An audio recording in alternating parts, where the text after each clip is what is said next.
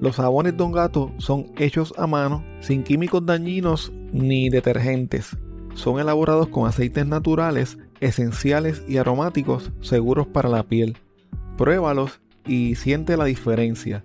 Visítalos en jaboneradongato.com y utiliza el código CrimePod para obtener un 10% de descuento en tu compra.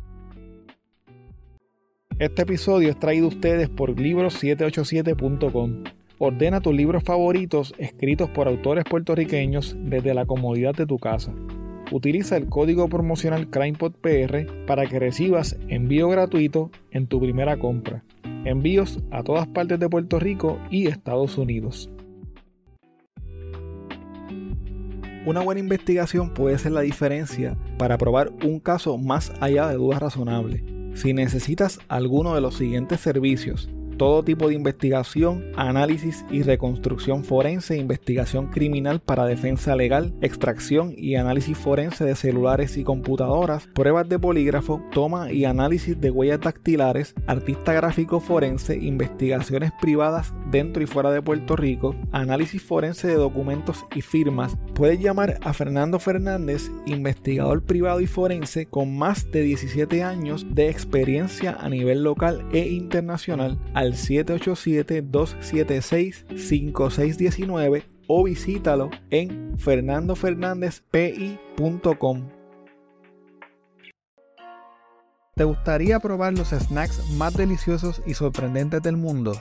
Nova Monchis tiene una amplia variedad de monchis exóticos de diferentes países Nova Monchis te ofrece una experiencia gastronómica única y divertida y son los pioneros en traer estos productos a Puerto Rico. Visita Nova Monchis en Facebook e Instagram o llámalos al 939-228-5445 para que hagas tu orden hoy mismo.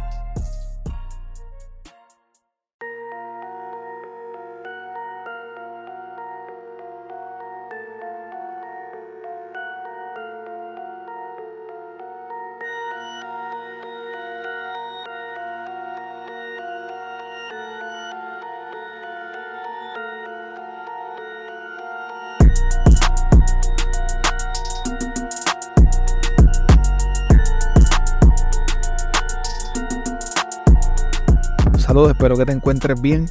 En septiembre del 2020, el mundo entero se encontraba justo en medio de la crisis provocada por la pandemia del COVID.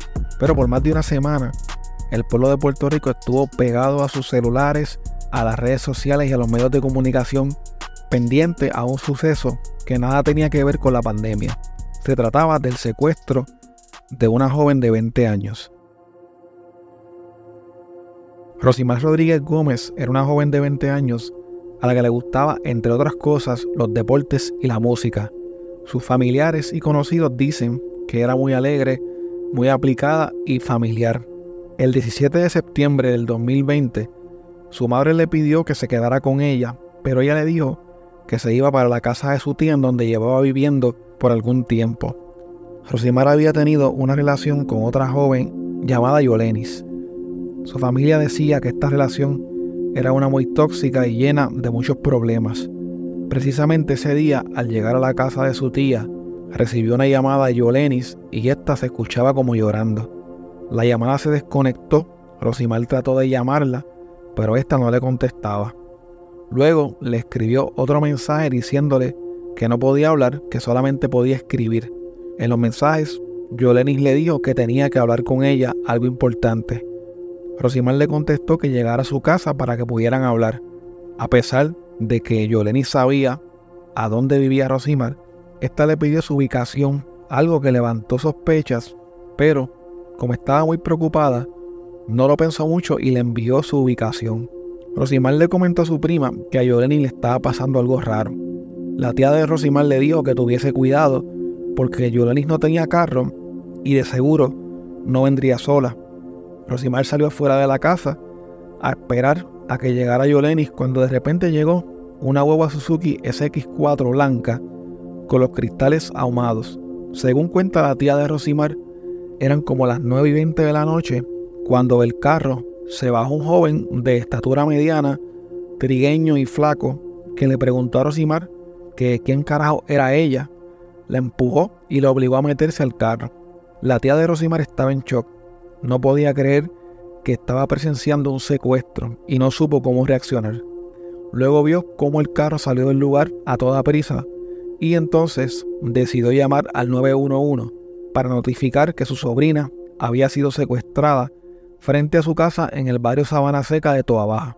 La tía y la prima de Rosimar trataron de llamar a su teléfono y al de Yolenis, pero al poco tiempo ambos teléfonos salían apagados.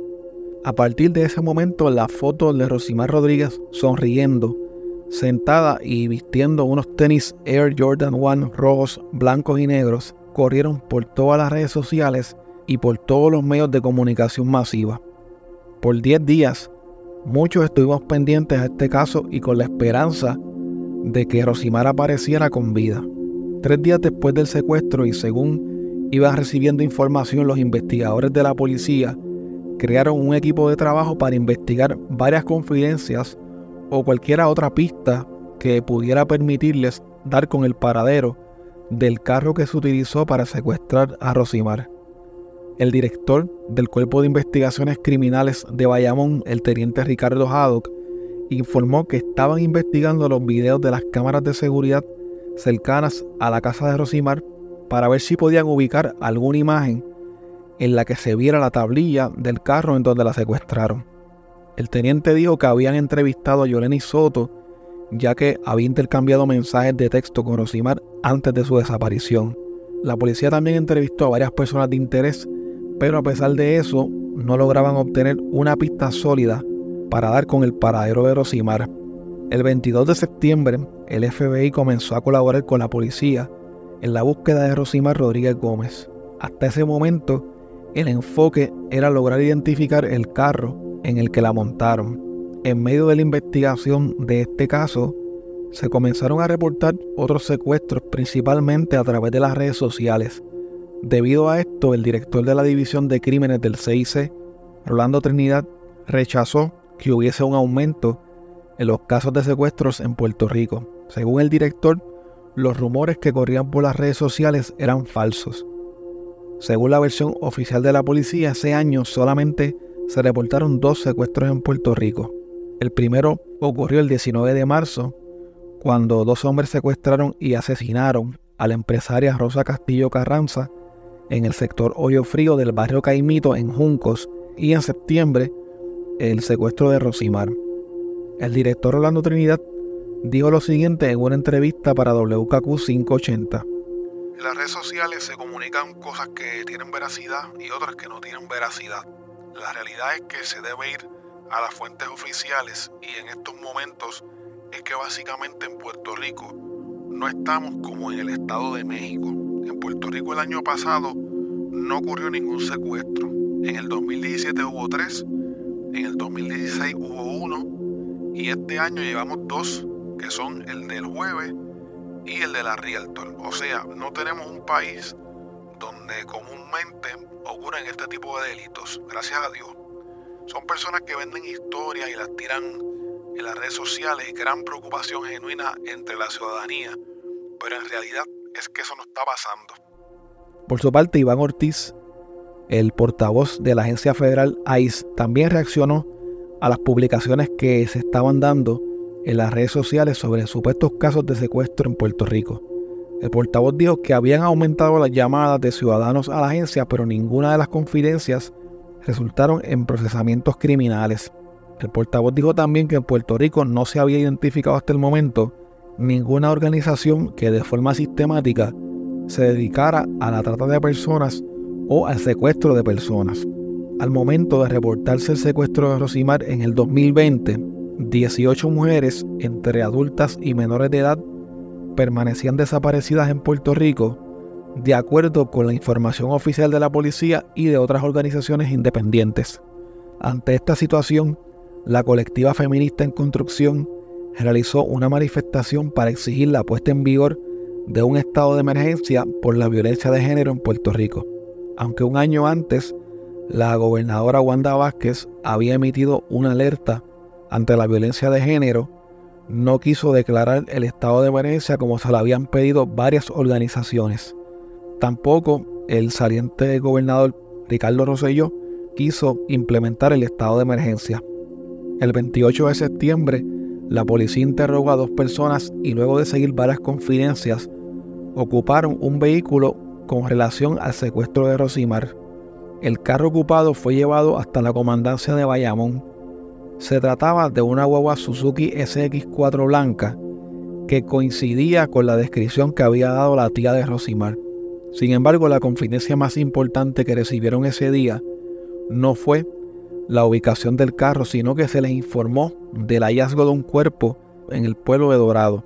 Ante esto, la policía llegó hasta un terreno en la carretera 165 del sector El Caracol en ese pueblo. Allí observaron un cuerpo en avanzado estado de descomposición. Como suele suceder hoy en día, se filtraron unas fotos de lo que se creía era el supuesto cadáver de Rosimar que corrieron a través de todas las redes sociales y de mensajes de WhatsApp. Aún así, las autoridades tenían que identificar el cadáver encontrado para confirmar o descartar si se trataba del cuerpo de la joven aunque preliminarmente la policía dijo que el cuerpo era el de una mujer y que tenía unos tenis blancos y rojos similares a los que usaba Rosimar, como el cuerpo estaba en avanzado estado de descomposición, no pudieron identificarlo de inmediato. Había que esperar a que el Instituto de Ciencias Forenses hiciera las pruebas necesarias para identificarlo. La familia de Rosimar fue citada hasta el Instituto de Ciencias Forenses en Río Piedras, Allí entregaron unos documentos y otros artículos, tales como los expedientes dentales, que eran necesarios para lograr la identificación del cuerpo. Creo que la mayoría de los ciudadanos de Puerto Rico estábamos pendientes al desarrollo de este caso y tristemente todas nuestras esperanzas se agotaron cuando la directora del Instituto de Ciencias Forenses, María Conte Miller, confirmó lo que todos temíamos, que el cuerpo encontrado en Dorado era el de Rosimar Rodríguez Gómez. Lo importante es eh, que ya se ha identificado positivamente, ya se acaba la incertidumbre de que el cuerpo posible pertenece al de la joven desaparecida. Eso es así, se ha identificado de manera científica y se ha establecido la causa de muerte y se ha completado la autopsia. No se ha dicho públicamente aún la causa de la muerte, ¿por qué? La causa de la muerte será comunicada, como proceden en estos casos, al fiscal y a, a los agentes Días más tarde se clasificó oficialmente la muerte de Rosimar como un secuestro y un asesinato. Se informó que Rosimar murió luego de recibir múltiples impactos de bala. Al mismo tiempo se supo que durante la inspección que se le hizo al Suzuki SX4, ocupado por la policía, no se hallaron manchas de sangre, casquillos de bala o un arma de fuego. Aunque el carro había sido limpiado completamente antes de ser ocupado, se lograron levantar huellas dactilares y algunas muestras de material genético sin especificar. A Rosimar Rodríguez se le realizó un velatorio en el pueblo de Toa Baja y luego en Calley, que era su pueblo natal. Decenas de personas llegaron hasta la funeraria Calley Memorial para darle el último adiós y luego una comitiva fúnebre partió a pie hacia el cementerio pasando frente a la escuela Benjamin Harrison, en donde la joven había estudiado. El 29 de septiembre del 2020, luego de la presión pública generada por el secuestro y el asesinato de Rosimar, la policía de Puerto Rico firmó el protocolo para activar la alerta rosa. La activación de esta alerta aplica a casos de mujeres de 18 años o más que pudiera entenderse que están desaparecidas o secuestradas. Para activar esta alerta se requiere que la persona querellante especifique las condiciones de la desaparición o del secuestro y bajo la discreción de la policía estos determinan si activan o no la alerta rosa. Casi un mes después del secuestro de Rosimar, las autoridades sometieron cinco cargos contra un joven de 20 años llamado Jay O'Neill González Mercado, quien era el principal sospechoso de haber asesinado a Rosimar. Jay O'Neill fue acusado de asesinato en primer grado secuestro, dos violaciones a la ley de armas y de brindar información falsa a las autoridades. La jueza Lorraine Biaggi Trigo encontró causa para arresto contra Jay O'Neill y le impuso una fianza de 2.140.000 dólares, la cual obviamente no pudo prestar, por lo que fue ingresado en la cárcel regional de Bayamón. Las autoridades informaron desde un principio que la investigación del caso no quedaba ahí y siempre dieron a entender que había más personas envueltas en este crimen. Yoleni Soto, la ex pareja de Rosimar, llegó unos días más tarde al Tribunal de Primera Instancia de Bayamón, acompañada por el abogado Ian Carlos García Ferreras, luego de ser citada por el Ministerio Público. Según la Fiscalía, ella tenía evidencia pertinente al caso. Sin embargo, al llegar, Yolenis decidió que no estaría declarando porque su vida corría peligro. El licenciado García Ferreras dijo que no entendía por qué habían citado a su cliente si ella ya había hablado anteriormente con la fiscalía como con la policía. Según el abogado, a la joven le intentaron matar por haber hablado con la policía y estaba muy asustada. La policía dijo que ellos no tenían información sobre ninguna amenaza de muerte hacia la joven. Lo que sí pudieron observar era que en las redes sociales había muchos comentarios negativos hacia ella. Según la investigación de la policía, el teléfono de Yolenis lo tenía Jay O'Neill, quien según la acusación, en común y mutuo acuerdo con otras personas que nunca fueron identificadas, engañó a Rosimar y haciéndose pasar por Yolenis, le escribió un mensaje de texto y le pidió la ubicación. Cuando Jay fue arrestado, intentó convencer a la policía de que un amigo suyo había sido el que asesinó a Rosimar, pero esa versión fue descartada por los investigadores porque la evidencia ubicaba a esa persona en otro lugar al momento de los hechos. Este detalle lo ofreció el agente Jesús Aliceo Ortiz durante la vista preliminar. El agente declaró que después del crimen, Jay viajó junto con Yoleris a Nueva York y luego regresó junto a ella en un vuelo de Boston a Puerto Rico. Según el agente, Jay llegó a Puerto Rico dos días después de haber dicho a través de su abogado, Manuel Morales Smith, que quería entregarse luego de haber participado en el secuestro de Rosimar. El 27 de septiembre, Jay llegó a la comandancia de la policía de Bayamón para someterse voluntariamente a un interrogatorio. En su declaración, reveló el lugar en donde estaba el cuerpo de Rosimar y llevó a los agentes hasta el paraje solitario de la carretera 165 en Dorado, donde fueron hallados los restos de Rosimar. Además de eso, Jay también acompañó a los investigadores para mostrarles la ruta que siguieron desde la casa de Rosimar hasta Dorado el día siguiente. Ese mismo día, Jay le dijo a la policía que sí estaba enamorado y hasta obsesionado con Yolenis, pero que la había visto compartiendo con Rosimar en el residencial Villa Esperanza. Jay le dijo a la policía que el 17 de septiembre se había encontrado en la cancha de baloncesto del residencial un teléfono celular que casualmente resultó ser el de Yolenis. Supuestamente, al revisar el celular, Jay supo que Rosimar y Yolenis tenían algún tipo de relación y sintió celos. Jay le dijo lo que estaba pasando a su amigo Sadiel y luego le mostró una pistola y le preguntó que si se atrevía a hacerle pasar un susto a Rosimar. Jay le dijo a la policía que después de buscar a Sadiel, más tarde secuestraron a Rosimar esa noche y que fue Sadiel el que le gritó y amenazó a Rosimar dentro del carro y el que luego, al llegar a Dorado, la bajó del carro y le disparó. El agente Licea dijo que luego de recibir la información arrestaron a Sadiel, pero Sadiel le dijo a la policía que en la tarde y noche de los hechos había estado con su novia, que había visitado a su madre que compró comida en un restaurante de Bayamón y que luego regresó a su casa allí mismo en Bayamón para llevarle comida a su roommate. Según el agente, la policía pudo corroborar la versión de Sadiel a través de los recibos electrónicos de compra, de videos de cámaras de seguridad y las declaraciones juradas de las otras personas que estuvieron con él aquella noche. Aparentemente, la coartada de Sadiel era sólida. Contrario a lo que había dicho Jay, Sadiel le dijo a la policía que Jay y Yolenis sí habían sido pareja y que la última vez que los había visto juntos fue a principios de septiembre en Oaxaca. También dijo que el 13 de septiembre Jay le confesó que había matado a un joven llamado Sebastián, lo que hizo que él se sintiera algo temeroso. Sadiel le dijo a la policía que Jay lo llamó el 16 de septiembre, un día antes del secuestro de Rosimar, para contarle que había encontrado unos videos de índole sexual de su pareja. Según Sadiel, Jay se encontraba lloroso y muy molesto porque Yoleris le había faltado a su confianza.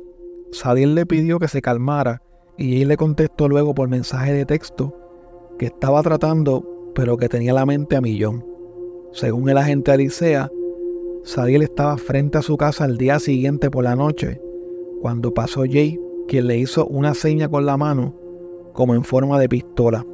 Más tarde esa noche, vio en las redes sociales la foto de Rosimar y de Yolenis, indicando que ambas estaban desaparecidas. Trató de comunicarse con Yolenis, quien era su amiga por mucho tiempo, pero ella no le contestó de inmediato. Luego intercambiaron algunos mensajes de texto hasta el 21 de septiembre, pero no se sabe de qué hablaron porque la jueza Silvia Díaz Soya no permitió que se usara esta conversación, ya que era prueba de referencia porque Yolenis no era testigo. Sadiel le dijo a su novia que pensaba que Jay era el responsable del secuestro de Rosimar. Manuel Morales Smith, el abogado de Jay O'Neill, cuestionó el testimonio de Sadiel y le dijo a los periodistas que se encontraban en el pasillo del tribunal de Bayamón que su cliente se entregó porque estaba bajo amenaza de que si no lo hacía le harían daño a su familia, porque su nombre había sido asociado al secuestro de Rosimar a través de las redes sociales el mismo día de los hechos. El abogado dijo que las declaraciones de Jay eran falsas y que él estaba protegiendo a su familia y a la propia Yolenis. Según el abogado, luego de que corrieran por las redes sociales los rumores de que Jay había secuestrado a Rosimar, llegaron unos enmascarados a su casa para decirle que si no se entregaba, le iba a pasar algo a él y a su familia. Eh, los disparos que Jay escucha, que son dos, son 15 los que presuntamente se ven en el cuerpo. ¿Lo acaba de decir? No, no, pero Pero que la declaración de su cliente. Alegadamente mi cliente dice que fueron dos. O eso es lo que dice mi cliente que escuchó. Y fueron 15. Hay una diferencia bastante grande. No hay, ¿Y cómo se explica? Yo no, eso lo tengo que explicar yo. El problema es que la- las declaraciones que están usando contra eh, Jay no han sido corroboradas. De hecho, toda la prueba dice que todo lo que él está diciendo es mentira, precisamente. Están tratando de acusarlo a él con unas, con unas declaraciones que son tan llenas de mentiras, porque la realidad es que estaba protegiendo a su familia y a la propia ¿Y Yolanda. cómo él Pero- llevó a las autoridades hasta el cuerpo de, de Rosimar? En ese ambiente, en ese mundo, se saben muchas cosas. Por eso es que él nunca le dice, está en tal sitio. Lo lleva primero al área de los surfers. ¿Ahí lo contrataron? No. Está encubriendo ¿Cuál Pero es el ambiente de que usted habla? Pero, El, ambi- el ambiente de, ¿verdad? Donde se mueven estas personas, el ambiente de la ¿Y por subcultura. qué Pero cómo- ese día presente en el asesinato? ¿Por qué? ¿Qué hacía allí? Bueno, esa es la presunción de que él estuvo presente, pero lo que entendemos nosotros es que él no estaba presente. Él está, dando en él está dando la información. ¿Ha pasado alguna prueba de que ese vehículo, Rosimar estuvo adentro? O sea, que él está protegiendo a alguien, a Yoleni. Está protegiendo a su familia. Por su parte, la fiscalía dijo que aunque Jay había mentido en algunas cosas, lo cierto era que él lo había llevado voluntariamente hasta el cuerpo de Rosimar y había confesado el crimen.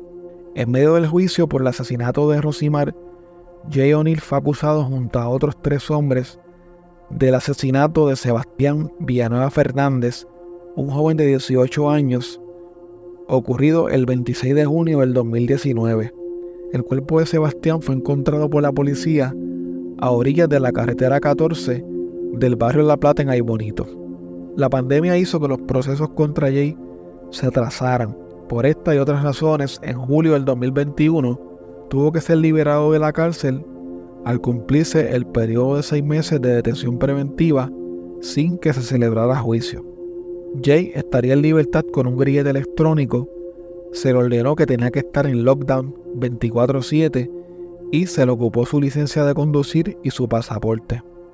Casualmente, el 17 de septiembre del 2001, a un año del secuestro de Rosimar, Jay fue reingresado a la cárcel por haber violado sus condiciones de libertad.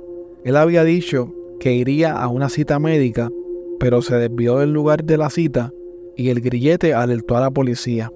Jay había escogido que su juicio fuera por jurado. Con la nueva determinación de Ramos versus Luisiana, el veredicto tenía que ser unánime y siempre cabía la posibilidad de que algún miembro del jurado no quedara convencido. Sin embargo, el 6 de octubre del 2021, Jay O'Neill González Mercado fue encontrado culpable de forma unánime de todos los cargos que pesaban en su contra. El 16 de diciembre del 2021, a poco más de un año del crimen, fue sentenciado por la jueza Carmen Otero Ferreiras del Tribunal de Bayamón a 129 años de cárcel por el secuestro y el asesinato de Rosimar Rodríguez Gómez. En el 2023, la defensa de Jay O'Neill solicitó una revocación de sentencia, pero esta fue denegada por el Tribunal Apelativo. Aunque el Departamento de Justicia de Puerto Rico indicó que la investigación sobre el asesinato de Rosimar aún seguía abierta, solamente se ha acusado a Jay O'Neill por su participación en este crimen.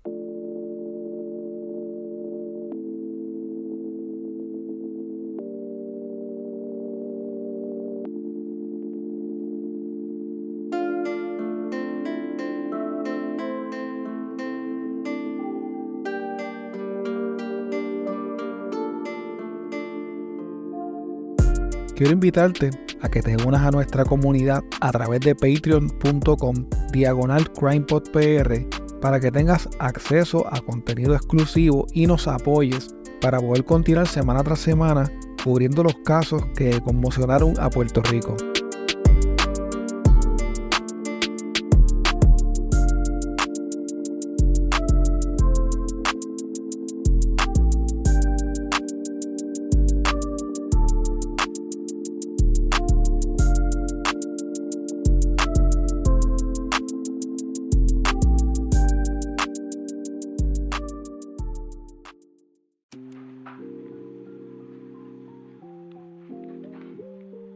Quiero invitarte a que te unas a mi Patreon visitando patreon.com diagonal crimepodpr. Así puedes apoyar este proyecto independiente y tener acceso a contenido exclusivo que utilizo para investigar los casos.